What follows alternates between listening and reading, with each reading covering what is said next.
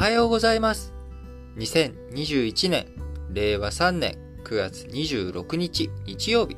本日も新聞解説、ながら聞きをやっていきたいと思います。え本日最初の話題、丸1としては、日米豪印、この4カ国のクアッドの枠組み、えー、こちらあ、対面首脳会議をワシントンで開きましたので、えー、こちらについて内容をお伝えしていきたいと思います。日本と米国、オーストラリア、インド、この4カ国は、9月24日金曜日、4カ国の首脳による初の対面会議をホワイトハウスで開きました。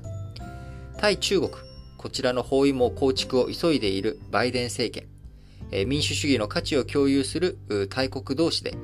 アメリカ同盟関係にはないインドの取り込みを重視していくという、まあ、こういった動きになっております。この日米豪印の4カ国の対面首脳会議に先立っては、オーカス、オーカスですね、AUKUS、オーストラリア、UK、US、アメリカ、イギリス、オーストラリア、この3カ国での、まあ、事実上の軍事同盟にあたる枠組み、こちらが新しく作られていったえー、アメリカとイギリスがオーストラリアに対して原子力潜水艦、こちらの技術支援をしていくという動きありますが、あこれに、まあ、重ねてという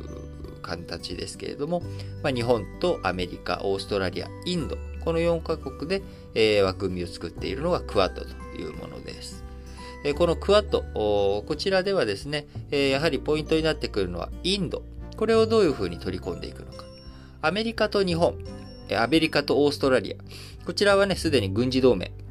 えー、安全保障条約を結んでいるわけですが、インドは歴史的に非同盟主義、えー、みんなとね、遠距離開交をしていくというのがスタンスとして、えー、インドの基本スタンスとしてあるわけですが、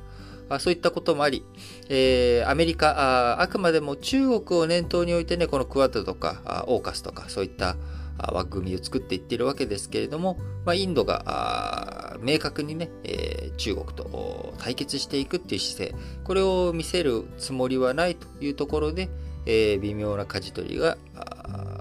必要というような取り組みになっております。えー、今回、えー、日米豪印の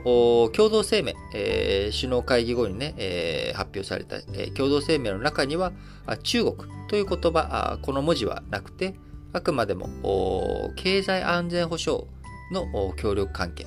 これを加えていくんだ、やっていくんだということで、インドは半導体や高速通信規格 5G、え、こういったものとか、あるいはあのワクチンですね、ワクチン関係、え、こういったものをしっかりと、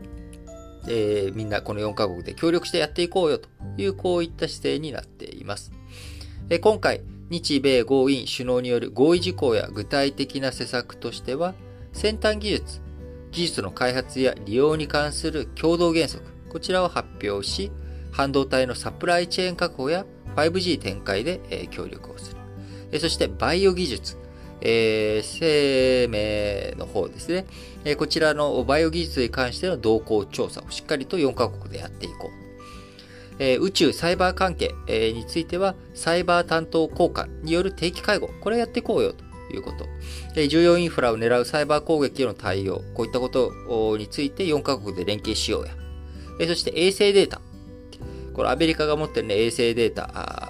アメリカだけじゃないですけれどもね、アメリカが一番多く持っている衛星データを共有、シェアリングして宇宙空間の利用に関するルール作り、これをしっかりと4カ国で主導していこうよということ。気候変動問題については、水素エネルギーの生産拡大や輸送インフラの開発ということ。まあ、こういったことをしっかりとやっていきながら、あ協力関係を深めていこうねとで、中国という言葉はどこにも出てこなくてもですね、やはり先端技術や宇宙サイバー、気候変動といった、あこういった問題、すべて中国が絡んでくるものですので、えこの4カ国で、え、協力関係を深めていくということは、まあ、すなわち、中国との関係性、中国との封じ込、中国に対する封じ込め、こういったものが念頭に置いていくということになっていきます。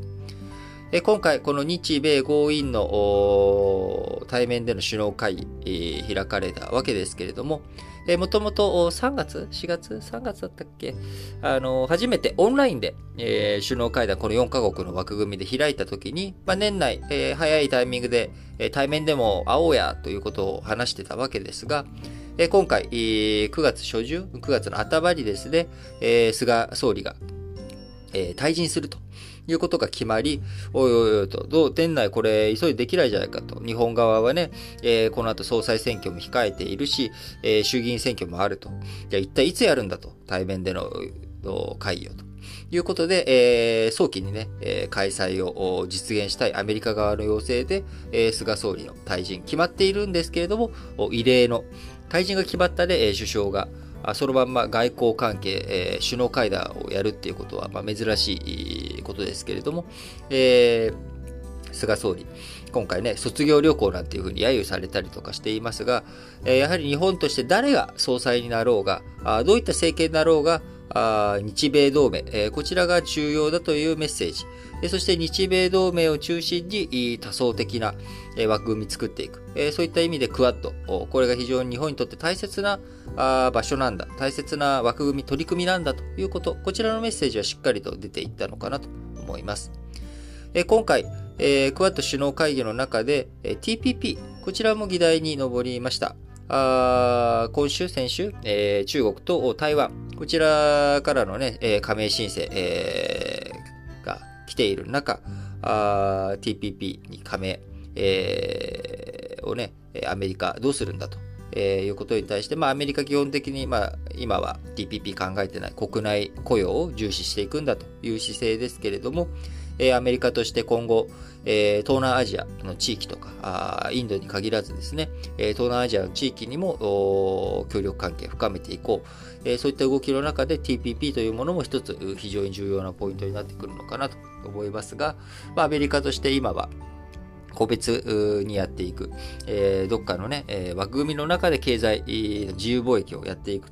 というような意思がないということではありますが、えー、まあ安全保障、経済安保、そして経済協力ということを考えていったときに日本としては、まあ、やはり TPP をどういうふうに使ってえ中国を牽制しつつ、アメリカの関係を深めつつ、他の関係諸国との関係深め、えそして日本の経済を上げていく上でも重要なポイントになってくるのかなと思います。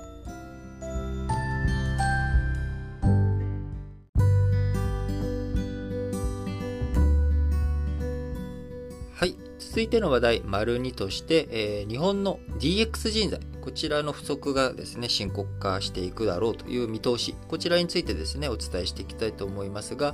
あ日本、えー、実はですね、意外なことに IT 人材数、こちら少ない少ない足りない足りないと言われているわけですが、あ数自体で見るとですね、まあ、日本より人口の多いアメリカ、インド、中国、この3カ国には負けており、まあ、1位がアメリカ409万人、インドが200万人超えて、中国よりちょっと多くて、まあ、インドと中国が200万人台。それに対して日本、ドイツ、こちらが100万人台ということで、日本、アメリカ、インド、中国について、まあ日本、ほとんどまあドイツに肉薄されてますけれども、日本という形になっており、数としてはですね、まあ、あのー、一応世界に見劣りしない数、一応はいるんだよというところなんですが、まあそれでも今後、どんどん足りなくなっていく。えー、特に重要なのがですね、えー、従来型 IT 人材よりも先端 IT 人材、これが今後爆発的に足りなくなっていくぞという、こういう状況にあります。えー、とある企業を、ね、IT 部門の人材、増やしたんだけれども、先端技術に詳しい人材が育っていないという嘆きの声も聞こえてきたりとかですね、えー、非常にこのあたり難しいポイントになってきているということです。えー、従来型 IT 人材、えー、経済産業省によるとですね、2018年、えー、ウェブやアプリを開発する、こういった人材がほとんど9割を占めており、AI や IoT などを専門とする先端 IT 人材は1割しかいないということで、今後どんどん先端 IT 人材逼迫、えー、供給不足がですね、逼迫していき、2030年には27万人不足するというふうに見られています。え従来型 IT 人材をリスキリング、再教育することでは追いつかない、えこういった状態になっているということです。え今後、しかもですね、えビジネスで使うようなアプリの70%以上が複雑なプログラミングが不要なノーコード、ノー、ノーコードやあローコード開発になっていくというふうにも見られており、えどんどん技術が汎用化、まあ、ある種コモディティ化、デジタル化、自動化されていく中、えー、ウェブとかアプリって誰でも簡単に使えれるようになってきちゃうよと。エクセルで、えー、ね、数式組むぐらいの塗りだったりとか、それちょっとマクロを組むね、えー、知識があれば、もう簡単に Web とかアプリ誰でも作れるような社会になっていくと。えその代わり、じゃあ AI とかあ IoT とか、こういったより高度なものっていうのは、知識が必要とか技術が必要っていうだけじゃなくて、えそもそもの根本的な考え方、これをどういうふうに考えて、えー、対応していくのかとか、今までにないものを生み出していく。そのために必要な知識っていうものはですね、単純な、えー、僕、この小手先の技術とか、あの、職業訓練で、えー、やっぱり手に入る技術っていうのは、今もうすでに型がはまって見えているもの、これをね、作っていくっていうことは簡単なわけです。えー、よくね、寿司職人を作るのは3日でできるとかっていうのも、それ型が決まっているものに対して教えていくっていうことはできるわけですが、今までにない新しいお寿司を作っていこうとか、新しい顧客サービスを考えていこうってなってくると、それって小手先の技術の話じゃなくて、もっと上段の技術になっていく。こういったものをどういうふうに鍛え上げていくのかというところがですね、やはり非常に大きなポイントになってきます。えその上で、えー、こう、STEM っていうもの、えー、STEM 教育が大切だというふうに言われておりますが、S は、えー、サイエンス、科学ですね。T はテクノロジー、技術。E はエンジニアリングで工学。で、えー、M が数学、マスマティックスっていうことになってくるんですが、えー、まあ、科学、技術、工学っていうのが大切なんだけれども、数学ってこんなもん勉強しても世の中で使わないよえー、っていうこと、声多く聞こえてきますが、えー、僕は人生で一番使っている技術、学問というものは数学だというふうに思っている人物です。えー、やっぱり数学的に物事を単純化して A たす B は C とかですね、こういった数式を組んでいく、考えていくっていう力、えー、そこに公式を当てはめたりとか、あるいはあ証明、えー、して、えー、こういう風にしたらもっと簡単に使えるじゃないかとか、えー、あるいは因数分解とかですね、物事の要素をどういう風に分解して複雑に見えるものを整理、整頓していくのか。えこういった技術をしっかりと、え単純化された数字の世界で、えやっていくことって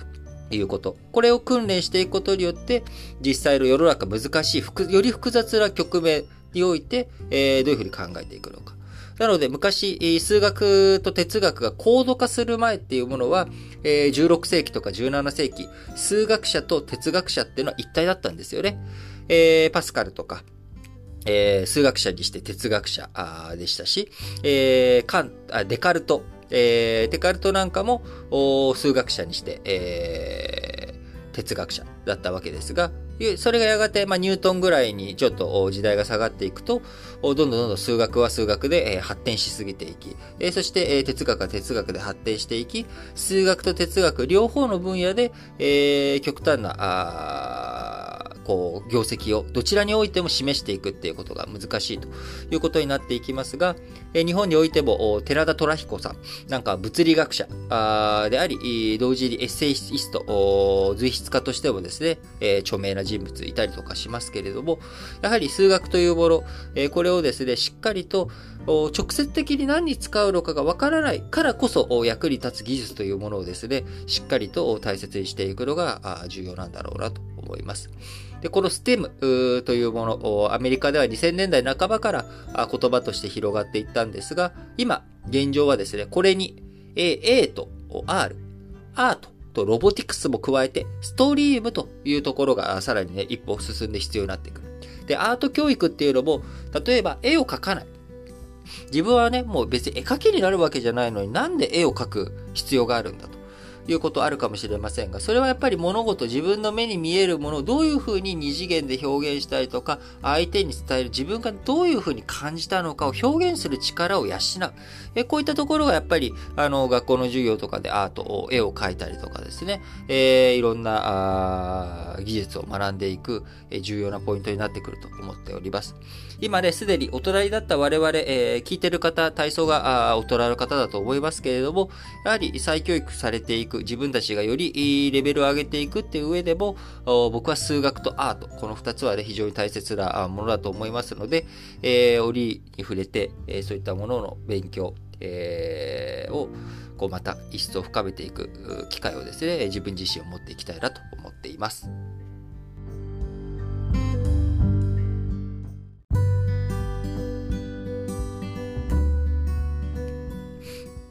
はい。続いて、丸3として、えー、長らく、カナダでね、えー、身柄を拘束されていたファーウェイの副会長、えー、女性の方ですけど、あの、モー・バンシューさん、えー、CFO をやっていた、あやっているファーウェイのね、CFO の方ですけれども、えー、この方、あ今回、えー、解放されて、えー、3年弱ぐらいですかね、解放、拘束されていましたけれども、えー、カナダで、えー、釈放されて、えー、中国に出国。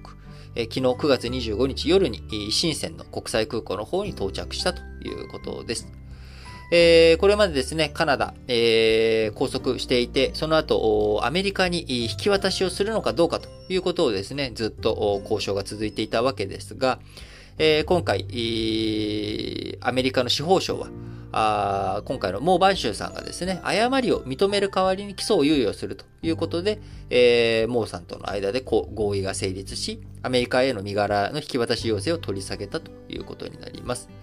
えー、もともと、アメリカの制裁対象であるイランと違法に取引したという容疑で、えー、孟氏、えー、銀行詐欺罪などで起訴されていたわけですが、えー、米国からね、えー、今回、えー、そちらについては起訴を猶予するということで、えー、この3年弱にわたってアメリカと中国の間に横たわっていた懸案が一つ片付くことになりました。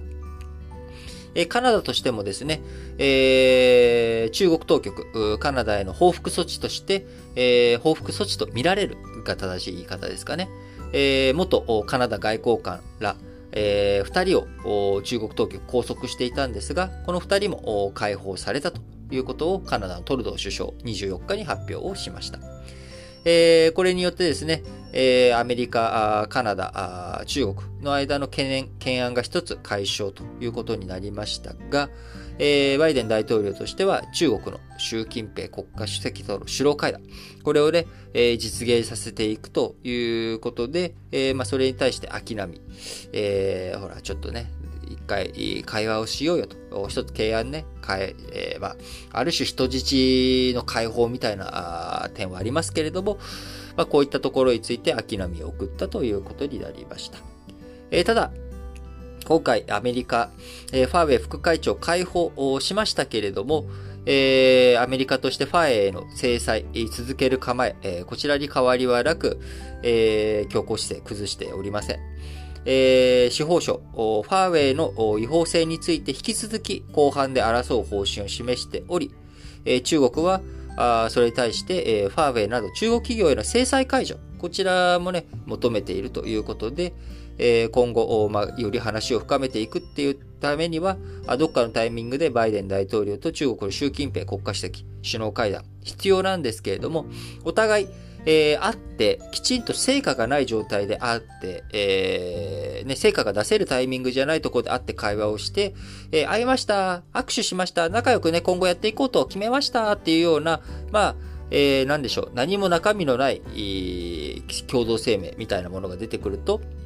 国内からね、どちらの、米国内からも中国国内からも、いや、お前ら何のために会ったの？っていうようなことになってしまう。会うからにはやはり、えー、それなりの成果がないと、何のためにあったのと中国に対して弱腰なんじゃないのと、アメリカに対して弱腰なんじゃないのと、えどちらの二人もですね、え厳しい立場に追い込まれてしまうということも十分予想されるため、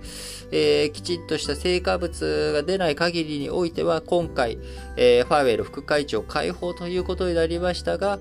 えー、すぐに10月のね、えー、G20 のタイミングで、えー、首脳会談が開けるというような見込みにはならないんじゃないのかなと思っています。えー、特に来年、えー、2022年にですね、えー、アメリカは、あ、あの、中間選挙、2000あの4年に1回ね、えー、米国の大統領選挙あるわけですけれども、その中間にあたる2022年の方に、まあ、アメリカ議会の選挙があるということで、えー、まあ、中間選挙のタイミングになってきます。えー、この中間選挙のタイミングを前にあの、バイデンさんとしても、成果は欲しい、えー、けど、批判が強まるってことは避けたいということはありますし、えー、来年2022年はですね、習近平さんの方、中国の方も、共産党のね、人事があるということ。まあ、そこで自分の権力をより固めていくっていうことを考えると、いたずらにアメリカに対して譲歩するわけにもいかないし、弱腰だというふうに否定、えー、非難されるような状態にするわけにはいかんと。いうことで、まあ、当面はですね、え米中水面下での出方の探り合いというものが続くんじゃないのかなと思います。えー、ポイントになってくるのはやっぱり経済だと思うんですよね。えー、今、恒大グループ、不動産大手の資金繰り問題、信用不安というところが、どこまで経済に冷や水を浴びせるんだ。中国の不動産問題、中国の土地価格のね、高騰、土地バブル。このあたりをどういうふうに軟着陸できるのかどうか。軟着陸できなかった時に、えー、どれだけの影響が、え世界に広がっていくのか。その世界に広がっていくタイミング、そういったものを事前に防ぐとかね、まあ、そういったことの会話とか、そういった建設的な話が進んでいく土壌が、あ中国とアメリカの間にですね、しっかりと作られていってくれたらなと思っています。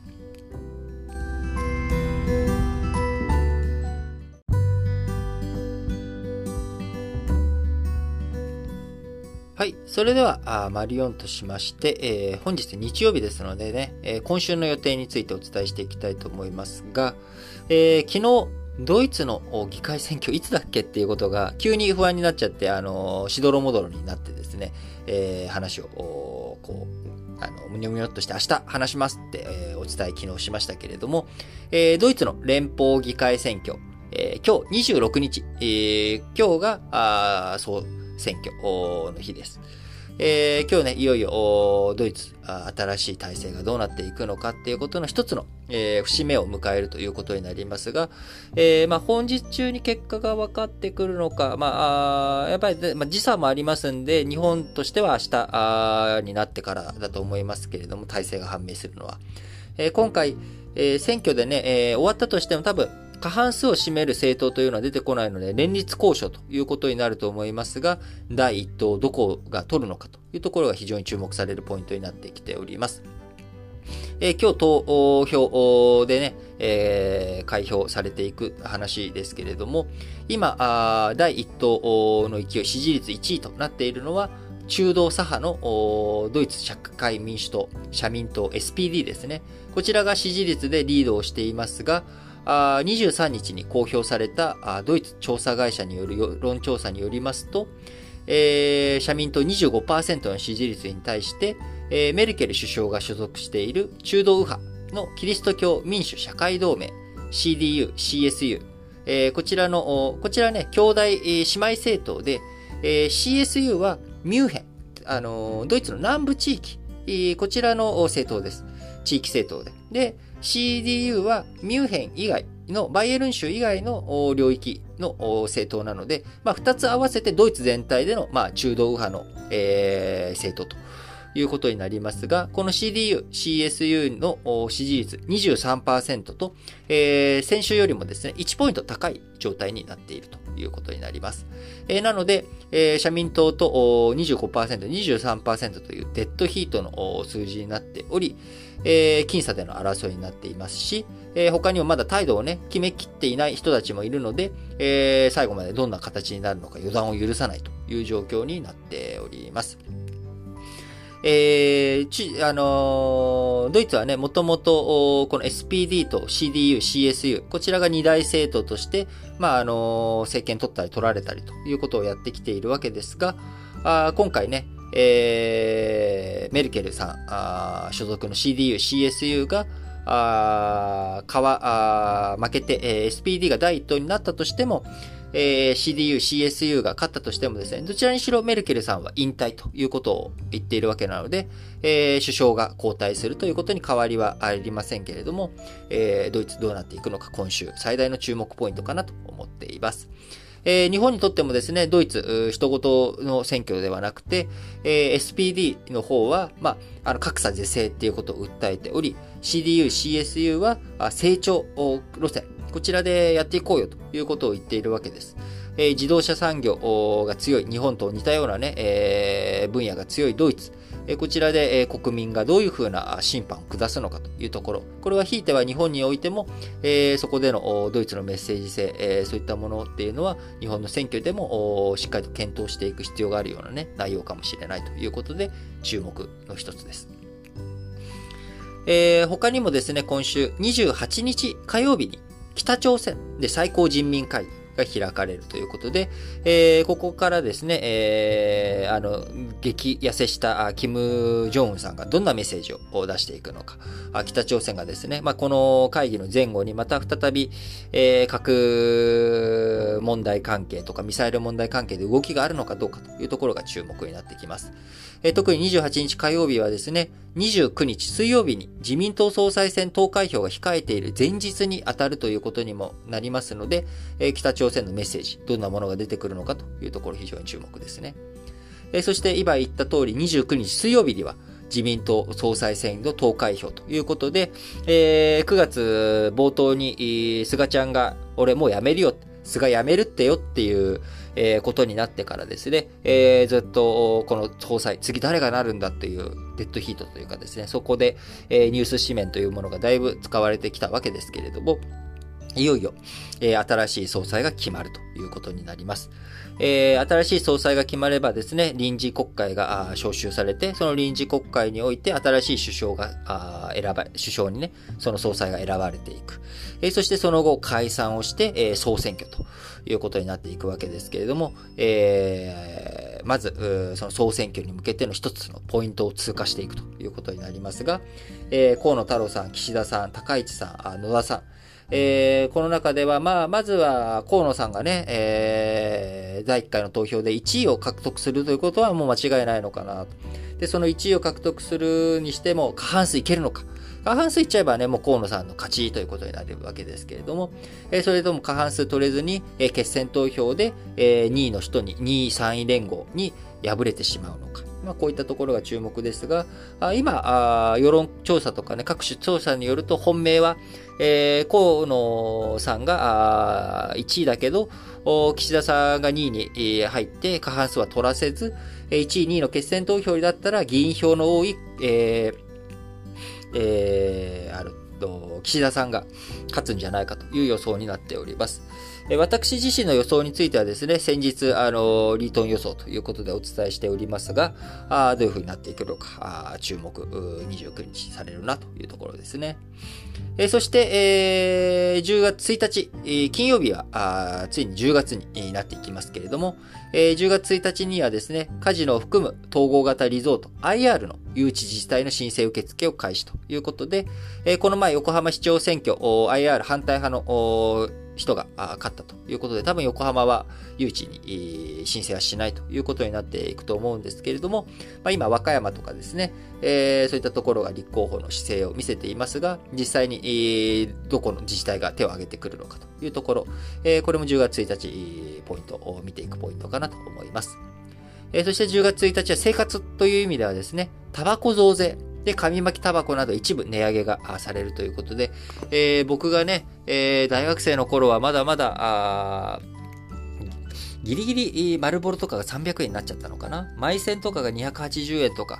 まあ、こういった値段からはもう覚醒の感のするような時代になってきました。えー、僕ももうタバコやめて10年以上経ちましたけれども、あのー、まあ、そこまでね、なんか嫌わなくてもいいんじゃないのという元愛煙家としては、あこのタバコのこう、なんでしょうね、えー、肩身の狭くなっていくの、まあ、ご時世とはいえ、誰かちょっと物悲しさを感じるなと思いつつ、まあ、10年前に辞めたので、えー、財布に優しいタイミングで辞めれてよかったなというふうなあ実感もなんとなく思いながらというような1週間になりそうだなと思いますが、皆さんはどんな1週間をお過ごしになるんでしょうね？え、いい1週間であることを、僕自身も、えー、皆さんの1週間があいい1週間になることを記念しております。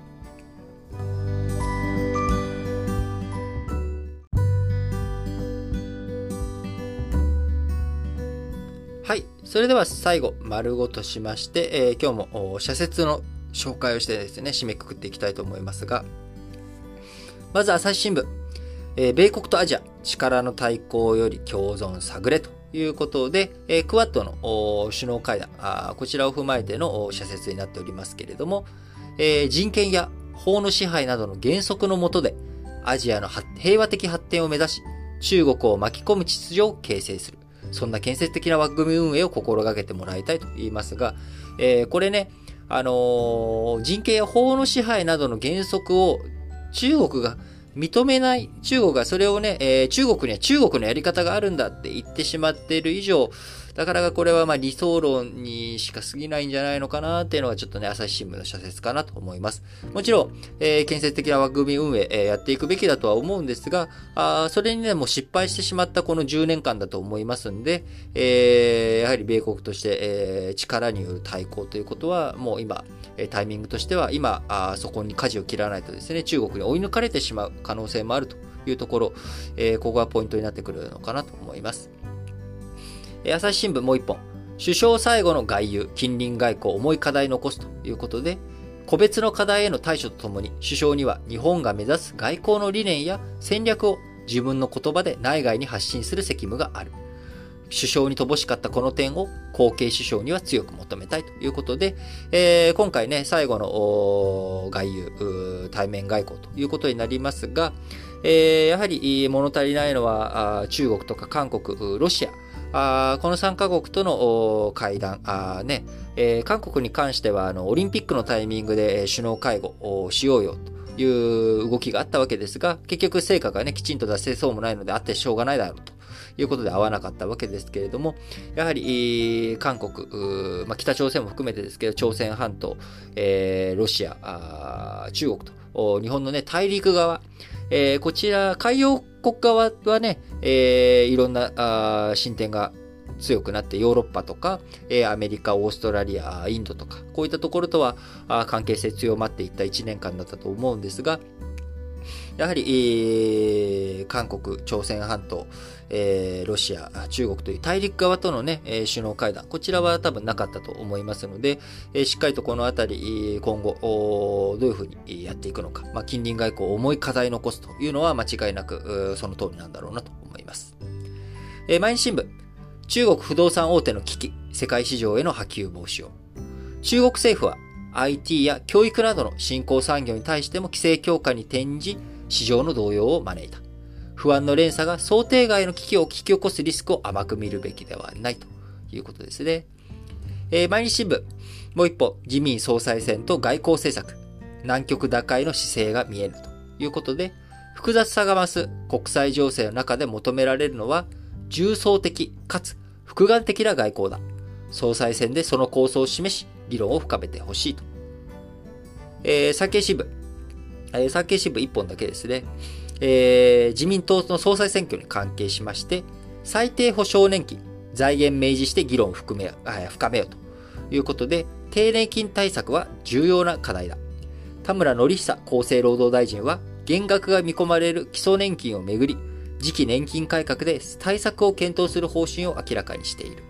え、他のね、え、自民党総裁選の候補者も含めて具体策を戦わす議論が必要だということですけれども、まあ、河野太郎さんがね、えー、最低保障年金の創設案、えー、こちらを導入をね、え、主張したわけですけれども、えー、そちらに対して財源どうするんだというところ、これのきちんとした明示がなされていないというところです。えー、自民党、旧民主党政権が掲げた月額7万円程度の最低保障年金、これをめぐって、当時野党だった自民党、必要な財源を提示するよう求め、これを示せなかった旧民主党政権側を追及したという過去があります。えー、国民の年後、えー、ね、えー、老後を支える年金、年金制度の改革、これを提案する以上は、しっかりとその財源を示すのが政治の責任だというふうに思います。はい。えー、続いて読売新聞。えー、町田の小6自殺、端末をいじめの温床にするなということで、えー、またいじめでのね、え被害があったわけですけれども、これ、まあ、他もすでに、社説で、えー、ご紹介している話題ではありますが、ネットを使って他人を傷つける行為は許されない。児童生徒には利用のルールやマナーを丁寧に指導することが重要だ。情報モラルについて低学年のうちから授業で取り上げる必要もあるということですが、まあ、いじめに関してこと言うとですね、あのー、端末とかこれはもう別に、なんでしょう。うん、手段でしかなくて、いじめ、そのいじめをそもそもね、なぜいじめが起きるのかというところの根本原因、えー、こちらの方を解消しない限りは別に、えー、端末をどういうふうにしたところでですね、えー、他のやり方で結局いじめというのは起きてしまう。えそういったところをどういうふうに防いでいくのか。もちろんね、あの少しでもその手段を減らしていく、えー、潜られて見えにくいところでやられていくっていうことを防いでいくっていうことも非常に大切なポイントですが、え、根本的ないじめの問題、えー、なぜ人間がいじめをしてしまうのかというところ、えー、それはね、別に子供だけじゃないですよね、いじめの問題。大人だって、え職場とかいろんなところでいじめをしてしまう。このいじめというものがなぜ起きてしまうのかというところをね、しっかりと向き合っていくということも、え大切なんだろうなと思っています。え読売新聞、もう一方は、日米豪印会談、民主主義国の連携を深めたい。え菅総理が退陣を表明した後、北朝鮮や中国、ロシアが軍事的な挑発を強めている。首相は日本が内向きになっているという誤解を与えないよう、切れ目のない政権移行に努めてもらいたい。えー、続いて、えー、日経新聞ですね。東電は覚悟を持って緩み正せと。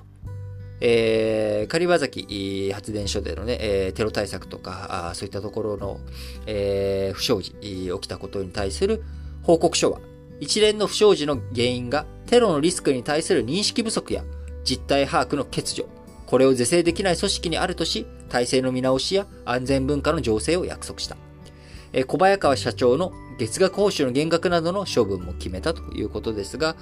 えー、なかなか東電の士気が上がらない。まあ、それは社員の士気が上がらないのはそうですよね。なんとかですね、えー、もう、事故から10年、えー、東電の新入社員の中には事故、当時にいなかった人もいる。でも、えー、東電に入って一生懸命、えー、発電、えー、事業、あるいは廃炉の関係とかですね、そういったことに取り組もうという技術者とか社員の方たちがいる。えー、それに対して、えー、我々国民は同じ国民として応援していくっていう姿勢もね、僕大切だと思うんですよね。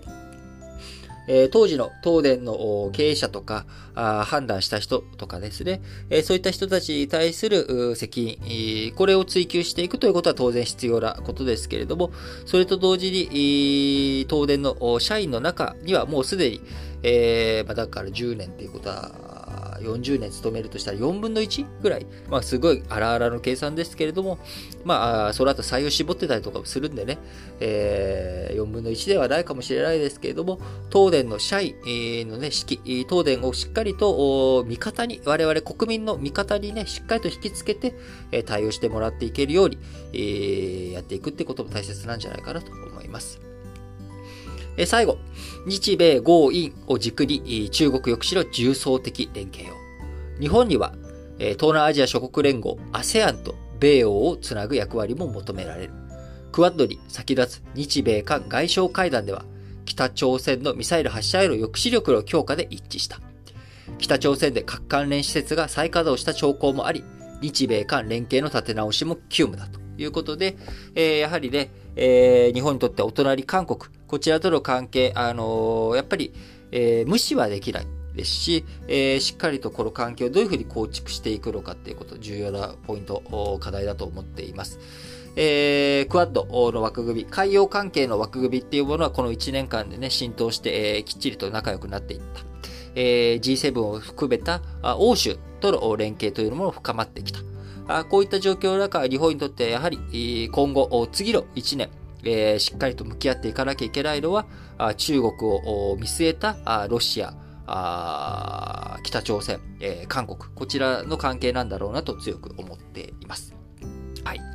ということで、えー、本日も皆さん聞いていただきありがとうございます。えー、実はですね、この後、ラジ歴本体の方で、えー、Spotify 限定なんですけれども、あのー、ちょっとよりラジオっぽい感じで、僕とソッシーの二人でですね、えー、今週どんな本読んだのとか、雑談をしながら、そして、えー、二人のおすすめの曲をですね、えー、紹介して実際に流すというような、こういったコンテンツを Spotify 限定で、えー、の機能なんですけどね。えー、こちらの方で、えー、配信をしておりますので、えー、ラジ歴本体のリスナーの方はですね、ぜひこちら、多分今、え、先ほど、その、楽曲使う関係で、えー、審査が必要なんですけれども、おそらく、お昼前頃にはですね、えー、公開されるのかなと思いますので、えー、公開されたら、あラジ歴のツイッターの方でもこ、これだよっていうのを、あの、お伝えしようと思いますので、えー、ツイッターフォローされてない方はツイッターフォローしていただいたりとかしてですね、えー、僕らラジ歴のからの発信をですね、こちらもぜひ、えー、キャッチしていただいて、いろいろと聞いていただければなと思います。それでは、皆さん、今日も元気に、いってらっしゃい